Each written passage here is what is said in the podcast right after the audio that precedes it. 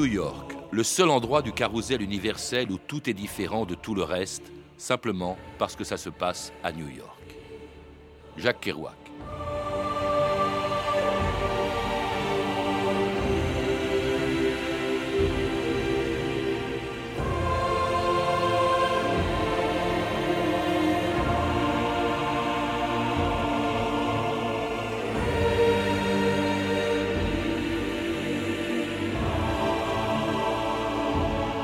2000 ans d'histoire.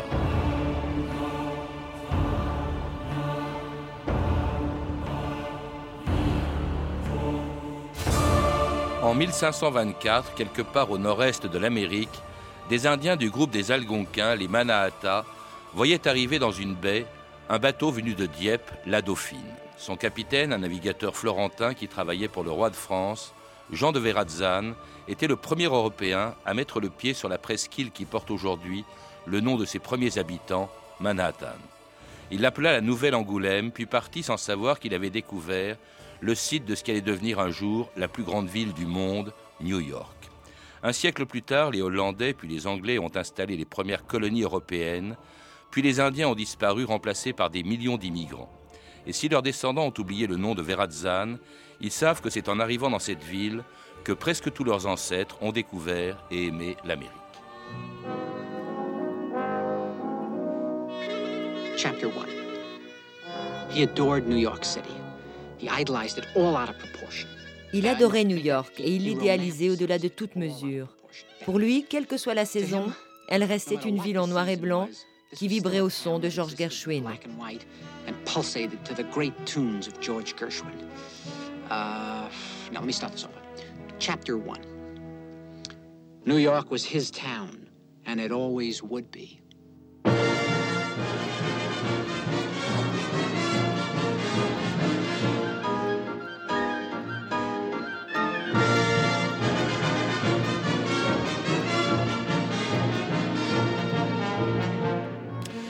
New York était sa ville et elle le resterait. C'était bien sûr Woody Allen et la musique de Gershwin, deux habitants célèbres de New York à laquelle les éditions Robert Laffont viennent de, euh, consacrer un livre qui est sous la direction de mon invité d'aujourd'hui, Pauline Pérez. Bonjour. Bonjour. Alors votre livre, c'est à la fois un recueil de textes, un dictionnaire et puis alors une histoire de New York où l'on apprend par exemple que le premier nom de New York n'était pas New York, c'était la Nouvelle-Angoulême et qu'elle était découverte par un bateau français. En effet, vous l'avez dit dans, votre introduction, c'est Giovanni de Verrazzano qui a découvert ce qui allait devenir Manhattan plus tard pour le compte de François Ier.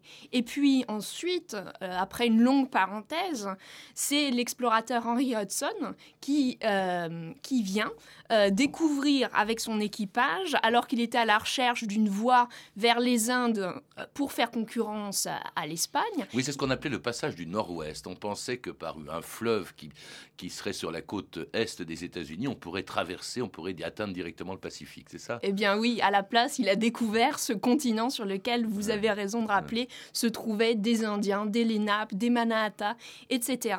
Et il a euh, offert cette terre qu'il a découverte aux Provinces-Unies, qui se sont décidées quelques années plus tard, en 1621, à créer une, euh, une, colonie euh, d'exploitation euh, sur laquelle elle allait envoyer des colons. Alors, ni Hudson ni Verrazzan ne voulaient installer de colons, hein, justement. C'était simplement pour chercher un endroit pour traverser ou pour atteindre le Pacifique. cela dit, Hudson a quand même laissé son nom à la rivière qui borde, qui longe Manhattan, qui longe New York. Les premiers colons, en effet, sont d'abord les Hollandais. Un siècle après Verrazzan, ils arrivent, ils installent la première colonie. Il y a même un gouverneur qui s'appelait Peter Stuyvesant qui, au nord de la pointe sud de Manhattan, hein, parce mmh. que évidemment c'était un village encore, hein, euh, non pas New York, mais la nouvelle Amsterdam. C'est comme ça que les Hollandais l'appellent. Et puis ils installent un mur, d'où le nom de Wall Street. De Wall Street. En effet, Peter Stuyvesant se révèle être un, gouverneur terrible et qui terrorise tout le monde avec sa jambe de bois. Il est précédé par sa réputation de gouverneur de Curaçao, où il a remis de l'ordre.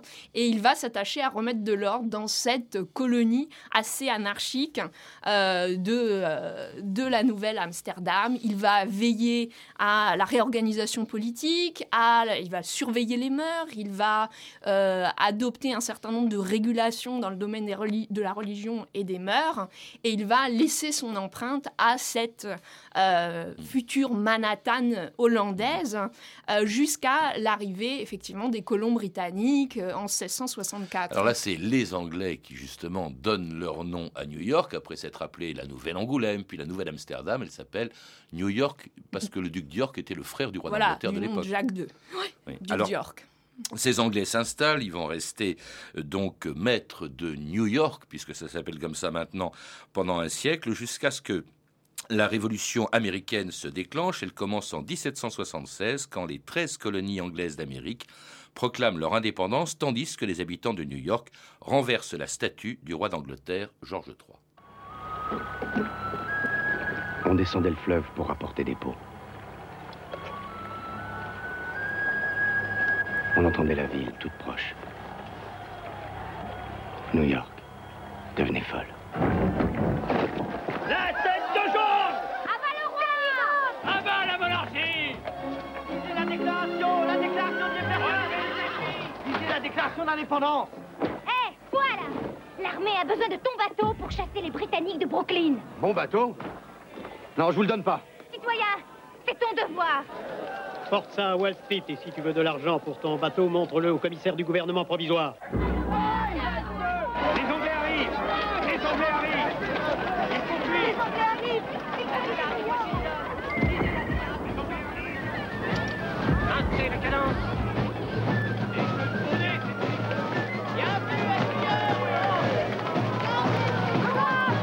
Et oui, en 1776, les Anglais ont repris la ville de New York aux insurgés. En fait, la ville est restée euh, est, restée anglaise pendant toute la durée de la guerre d'indépendance. En fait, il n'y avait pas que des insurgés, il y avait ce qu'on appelait des loyalistes à New York. Et oui, des loyalistes à la couronne britannique, qui en effet, euh, paradoxalement, sont venus dans cette ville qui euh, avait pourtant manifesté sa très grande opposition à la couronne britannique dans les premières années de, de la Révolution, et qui va demeurer donc aux mains des Britanniques de 1676 à 1683.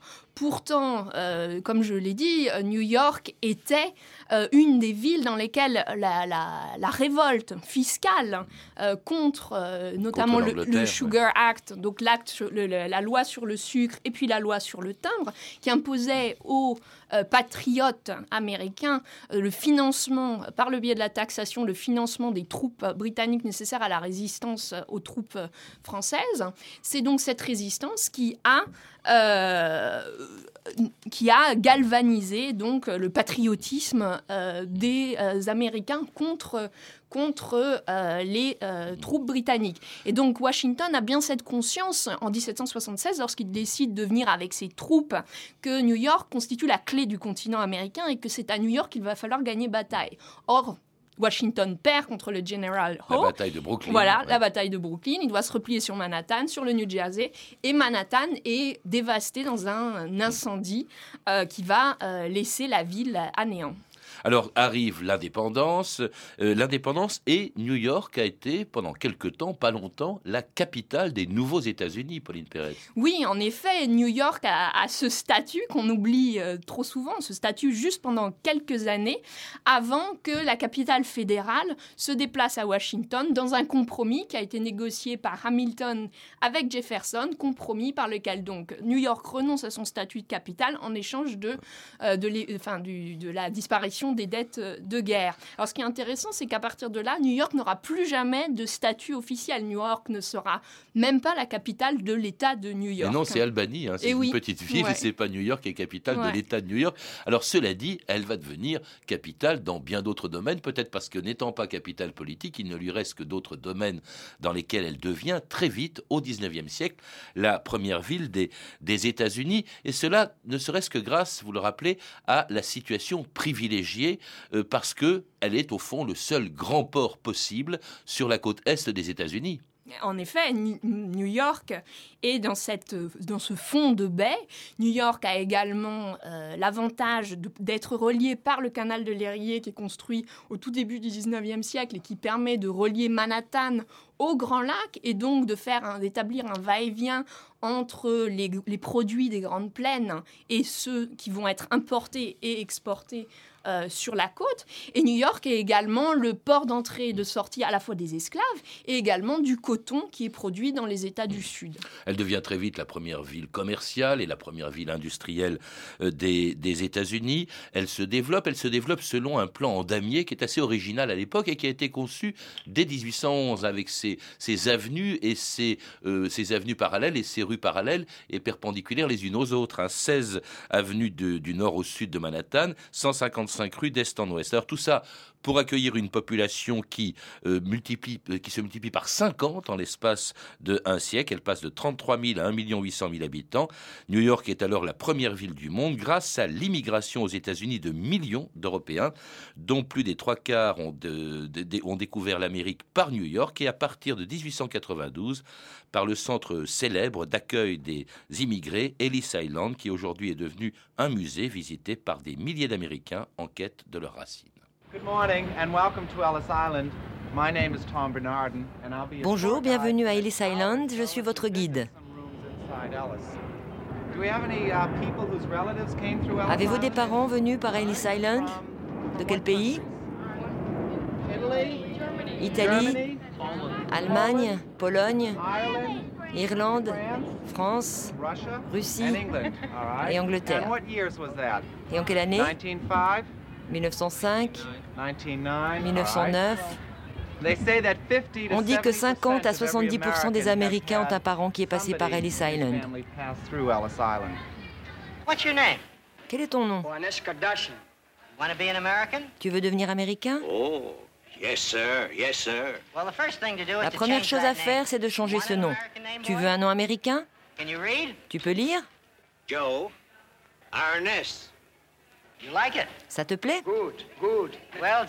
Eh bien, Joey, tu renais, tu es rebaptisé et sans l'aide de l'Église. Au suivant.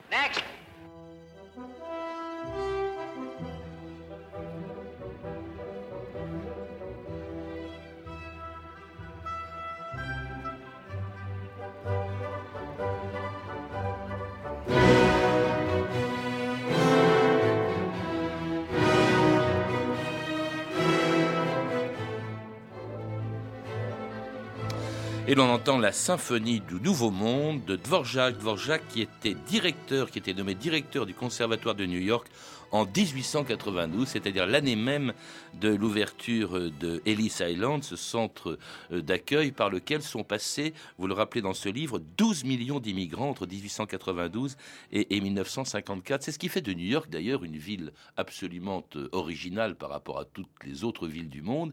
C'est son cosmopolitisme qui vient de l'immigration. Et oui, New York est une ville monde. New York est une ville qui compte au-delà même de, de Manhattan des quartiers ethniques en tout genre si on se rappelle à quoi ressemblait le New York de la fin du 19e siècle, peut-être en, se remémorant des photos qui sont assez bien connues, qui sont des photos du, photographe euh, Jacob Ries, le photographe danois, qui a photographié donc le Lower East Side, dans lequel on trouvait une multitude de peuples. Alors à l'époque, des peuples qui venaient euh, d'Europe, euh, d'Europe centrale et orientale. Les, vagues d'immigration ont évolué, hein, vous le rappelez aussi. Bon, après les Anglais, très vite au milieu du 19e siècle, avant Ellis Island, il y a eu les Irlandais. Donc des protestants et puis catholiques, et ça, ça a posé un gros problème d'intégration et d'acceptation, et, des Allemands dans un, dans un second temps. Et puis à partir de 1880, cette nouvelle vague d'immigration qu'on appelle la nouvelle immigration, qui est composée effectivement de ces Européens euh, de l'Est, qui, sont, euh, qui euh, ne viennent pas nécessairement de la campagne, qui ne sont pas nécessairement les greenhorns qu'on a voulu euh, euh, tenir en portrait, mais qui sont quand même, qui arrivent dans une situation de, dénuement économique et social considérable et qui vivent donc dans ce Lower East Side, dans des immeubles qui leur sont destinés, qu'on appelle des tenements, qui sont des immeubles de rapport, de qualité franchement basse, dans lesquels les conditions d'hygiène et de salubrité sont, lamentables et dans lesquels ils s'entassent. Alors selon des, des, des répartitions géographiques et aussi ethniques avec des peuples moraves, de Bohème, de, des, des peuples allemands, des peuples euh, de Russie, etc. Donc dans un enchevêtrement qui a fait dire à ce Jacob Riis dont je parlais tout à l'heure que New York était un arc-en-ciel multiethnique. Un vrai, un qui est encore... Ouais. Cela dit, il faut rappeler quand même que euh, c'est toute l'Amérique qui est irriguée, si je puis dire, par New York, parce que ces immigrants venus d'Europe, Mm. ils ne viennent pas forcément s'installer à New York. Beaucoup y sont restés, mais la plupart ensuite plus loin euh, vers l'ouest. Oui, en effet. New York était un lieu de transit, hein, simplement. ouais. Mais la plupart des habitants de New York descendent justement, pour ceux qui sont restés, de, de, ces, de, ces, de ces immigrants. Alors, New York se développe, se développe euh, d'abord tout Manhattan est très vite euh, surpeuplé, et puis ensuite vers euh, d'anciens villages qui étaient Brooklyn, par exemple. Et, et, et puis à un moment, il y a une saturation, et là, c'est à ce moment-là que fin 19e, tout début 20e, commence, la ville commence à se développer verticalement, Pauline Perret. Oui, en effet, New York devient à ce moment-là, on peut dire, la bannière du, du gratte-ciel. Il ne faut pas oublier que le gratte-ciel est quand même né à Chicago, pour le plus grand malheur des, des New-Yorkais. Ah oui? Euh, oui, après l'incendie euh, qui a ravagé le downtown de Chicago, euh, le baron Jennings développe le, le- gratte-ciel. Mais il arrive très vite à New York et il arrive parce qu'il y a des besoins économiques évidents. New York est devenu, vous l'avez dit, une capitale financière, une capitale économique. C'est un, un centre du business euh, incomparable et New York a besoin de bureaux. Et New York a besoin de bureaux alors même que l'espace est rare. Il faut donc construire en hauteur, mais pour, construire, pour arriver à en construire en hauteur, il a fallu quand même maîtriser deux techniques essentielles. D'abord, l'élévation mécanique grâce à l'invention de l'ascenseur, et ce sera l'invention de Otis euh, en 1853. Et puis également, il faut arriver à construire avec des charpentes en acier pour arriver à élever les bâtiments jusqu'à une certaine hauteur. Alors, au début, les buildings ne font jamais que 7, 8, 9 étages. Et puis, très rapidement, il y a une émulation qui se crée entre les différents propriétaires hein, euh, ou les, personnes qui sont à la tête d'empires économiques, Singer, le, Wool- le Woolworth, euh, les, bâtiments également qui vont abriter les différents euh, journaux, le World, etc., le New York Times Building, le Flatiron. Et on voit se développer euh, en même temps euh, des buildings en hauteur et en même temps qu'ils se répandent vers le haut de la ville dans un changement de style. On passe euh, du style art déco encore en- en avant, avant-guerre avec un, magnifique bâtiment comme le Chrysler ou l'Empire State Building. Et puis, après-guerre, on voit le style international se développer avec notamment le bâtiment de, de l'ONU conçu par Miss van der Rohe, et puis le postmodernisme, et puis les magnifiques tours qu'on connaît aujourd'hui du genre la Hearst Tower. Et New York vue du ciel, l'ancêtre, l'Empire State Building, l'ancien champion de hauteur, 448 mètres de haut, antenne de télévision comprise. Le hall monumental, plaqué de marbre noir et décoré de bronze. C'est un chef-d'œuvre de l'architecture 1930. Il faut monter à l'observatoire du 86e étage en fin d'après-midi ou même la nuit. Au-delà de la tache verte de Central Park, vers le nord, on situe Harlem et le Bronx. Au sud, c'est la pointe de Manhattan, Wall Street et les deux tours carrées du World Trade Center. À l'ouest, l'Hudson et ses quais et ses docks. À l'est, le bâtiment rectangulaire de l'ONU, puis le district de Queens. Tout New York vibre et vit quasi silencieusement, dirait-on, puisque nous sommes à près de 400 mètres de haut, parfois au-dessus des nuages. Start spreading the news. You're leaving today. Tell him, Frank. I want to be a part of it. New York, New York. Your vagabond shoes. They are longing to stray. and step around the heart of it. New York, New York.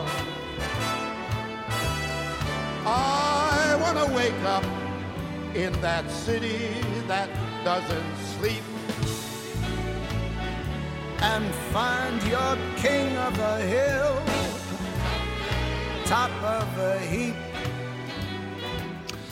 New York, New York, une comédie musicale avec la voix de Frank Sinatra. New York, euh, qui c'est à l'époque vraiment, elle est une ville-monde, hein, c'est ce que dit le chapitre consacré à l'histoire de New York à la fin de, la partie historique donc de, de, votre, de votre livre, euh, Pauline Peretz. Euh, une ville qui n'est pas seulement, on a évoqué, euh, financière, économique, qui est une ville culturelle, une capitale culturelle. Elle a détrôné Paris dès le début du XXe siècle. Oui, effectivement. Dès le XIXe, elle est quand même une capitale pour euh, les lettres américaines. C'est à, à New York que Washington Irving, le premier écrivain véritablement américain, euh, livre ses premiers livres. Euh, et puis, euh, on y voit se développer les premiers salons littéraires, etc. C'est là que Walt Whitman euh, se fait remarquer. Poe également. Poe qui, lui, détestait New York. Mais et puis, au 10, enfin, début du 20e, c'est le début des avant-gardes new-yorkaises. Des avant-gardes littéraires, mais aussi artistiques, qui euh, se euh, situent d'abord dans le Greenwich Village, le seul, un des seuls quartiers qui a réussi à échapper au fameux système de quadrillage dont vous avez parlé, et euh, dont la fantaisie architecturale a probablement été euh, propice à ce développement euh, intellectuel. Alors, on, on voit euh, s'établir là les premiers artistes. C'est là qu'a lieu le, fameux Armo Armory Show de 1913, où les peintres américains exposent pour la première fois l'art européen, un art largement français encore, et commencent à créer un art américain, à créer une avant-garde américaine qui n'existait pas jusqu'alors et qu'on va devoir se développer au fur et à mesure du XXe siècle jusqu'au développement de l'expressionnisme abstrait avec les grands noms de Pollock, de Rauschenberg, autant de, de grands noms qui ont fait école à New York, notamment grâce à, au monde euh, des galeries, au monde extrêmement développé des galeries, que, qui, connaît euh, toujours hein, ce, cette, euh, cette vitalité aujourd'hui, alors même qu'on est en période de crise aujourd'hui. Donc, assurément, New York, capitale culturelle. J'aurais pu parler également du cinéma. On a écouté un extrait d'un de, de, des films de Woody Allen, mais qui a toujours vu en Manhattan la source de son inspiration, source de ses névroses, de, de, ses personnages, à moins qu'on puisse voir les choses autrement et se dire qu'il n'y a qu'à New York que des personnages aussi torturés que les siens puissent, euh, puissent vivre. Mais New York a indéniablement euh, inspiré euh, de très nombreux euh, réalisateurs américains. Et en même temps, elle reste, elle est toujours été, elle l'est depuis 1792, je crois que c'est là que s'est installée à la fin du XVIIIe siècle, à la, bourse de New York, à Wall Street, hein, c'était sous un arbre à l'époque, hein, c'est devenu le, bâtiment que l'on sait, euh, une capitale financière, ça elle est toujours restée, même s'il y a eu déclin de ses activités économiques et industrielles, capitale financière. Tout à fait, c'est à New York que les euh, institutions financières américaines se sont développées avec le, le plus grand, euh, dans le plus grand essor c'est effectivement une fragilité en même temps qu'une force pour New York, parce que ça veut dire que New York est exposé à, au cycle de l'économie. Et en 29, on s'en est rendu compte. En 29, et, et, et puis 2008 aussi, à nouveau, hein, puisque c'est à New York que Lehman Brothers a, a, fait, a fait faillite. Euh, de même que euh, peu avant euh, les événements du 11 septembre, New York avait été touché de manière violente par, par, cette, par cette dépression économique. On dit qu'en raison de, la, de ces différents activités, en raison et de l'importance qu'elle qu y joue, euh, en raison aussi de sa population, New York, c'est pas l'Amérique. Non. Pourquoi? New York, c'est pas l'Amérique. D'abord parce que New York est une ville et que les États-Unis se considèrent avant tout comme un pays qui n'est pas urbain. New York est une ville européenne euh, pour un pays qui l'est de moins en moins. Euh, New York est une ville aussi euh, très largement démocrate. Euh, il y a des exceptions, on le voit depuis euh, un certain nombre euh, d'années. Mais dans un pays qui se donne plutôt l'image d'être relativement conservateur, relativement replié sur des valeurs traditionnelles. Or, New York est effectivement cette avant-garde que l'Amérique dans son ensemble n'est pas nécessairement. Et pourtant, pour certains, c'est vraiment le symbole de l'Amérique. C'est d'ailleurs New York qui a été attaqué le 11 septembre 2001.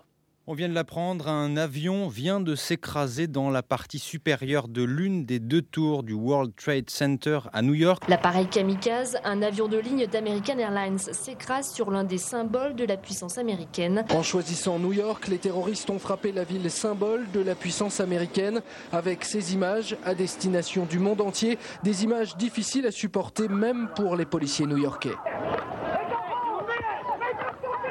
just stay home, stay safe, and, uh, and be as relaxed as you can. La seconde tour du World Trade Center vient de s'écrouler. has just happened at the World Trade Center. The whole building has collapsed.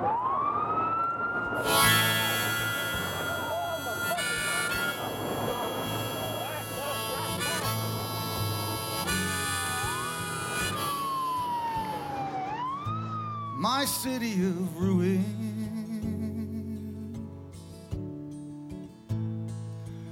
Now the sweet bells of mercy drift through the evening trees. Young men on the corner like scattered leaves. Bruce Springsteen, My City of Ruins, c'était une chanson d'après le 11 septembre qui a révélé que New York et l'Amérique en général, c'était à la fois la puissance et aussi la, fragilité. Cela dit, New York est une ville qui a déjà été en crise euh, dans les années, euh, depuis la Deuxième Guerre mondiale, qui en a connu plusieurs de ces crises. Euh, crises aussi liées à la violence pendant un certain temps, crise financière aussi. Oui, dans les années, la fin des années 60 fin et début des années 70, New York connaît la plus grande crise du libéralisme américain et du modèle rooseveltien d'intervention sociale. New York est broke. New York n'a plus d'argent. Hein, elle a failli faire faillite. Elle, a été, elle a dû être aidée par l'État. Ouais. Euh, non, l'État a refusé. L'État fédéral a, euh, a refusé d'aider financièrement euh, New York. Et c'est donc un, un, banquier, Félix Rohatyn, qui a d'ailleurs été ambassadeur en, de en, France après, qui a réussi à remettre les finances de, de, New York à flot. Mais vous avez raison de dire que New York est en crise aussi dans, dans son paysage même. Les, les, c'est la, la ville du crack. Alors c'est la ville où les ordures ne sont plus ramassées. C'est la ville de la violence. C'est la ville dans laquelle les, les, les, trains de, euh, de métro sont, sont graffés. C'est la ville qui fait peur. Et ce n'est plus la première ville du monde, vous le rappelez, c'est maintenant, elle est dépassée par Mexico, Saint-Paul, Shanghai, Tokyo. Ça reste quand même, est-ce que ça reste la ville-monde que décrit votre, votre livre? Vous la connaissez bien vous-même, je crois que vous travaillez à l'Université de Columbia. Oui, j'ai vécu, j'ai étudié à, à, Columbia, et je pense quand même que cette ville euh, reste une ville-monde encore pour quelques décennies. D'abord parce que on y trouve l'ensemble des populations du monde. Si on va se, se promener dans Queens, par exemple, ou dans un, dans un quartier comme Flatbush, on trouve l'ensemble du monde, hein, une mosaïque miniature de, ce monde dans lequel toutes les minorités sont, euh, sont présentes. Et puis par ailleurs, je pense que c'est une ville où on sent une rare énergie. Euh, en tous les cas, une énergie que je n'ai jamais sentie dans aucune autre ville. Et, et je pense que c'est cette énergie qui continue à attirer à la fois les capitaux, les hommes, les énergies créatives et les ambitions qui font de, ce New York, ce laboratoire du monde. Merci Pauline Pérez. Pour en savoir plus, je recommande la lecture du livre que vous avez dirigé, donc New York, Histoire, Promenade, Anthologie et Dictionnaire, qui vient de paraître aux éditions Robert Laffont dans l'excellente collection Bouquins. Vous avez pu entendre des extraits des films suivants Manhattan de Woody Allen, édité en DVD par MGM, Révolution de Hugh Hudson, en DVD aux éditions Collection Fnac, America America d'Elia Kazan, disponible chez Backfilm, et puis Récit d'Ellis Island de Robert Bobert et Georges Perec, édité en DVD par Lina. Vous pouvez retrouver ces références par téléphone au 32 30, 34 centimes la minute, ou sur le site franceinter.com. C'était 2000 ans d'histoire. À la technique Arnaud Caillet et Ludovic Asselot, documentation et archivina Emmanuel Fournier, Clarisse Le Gardien et Franck Olivard, une réalisation de Anne Kobilac.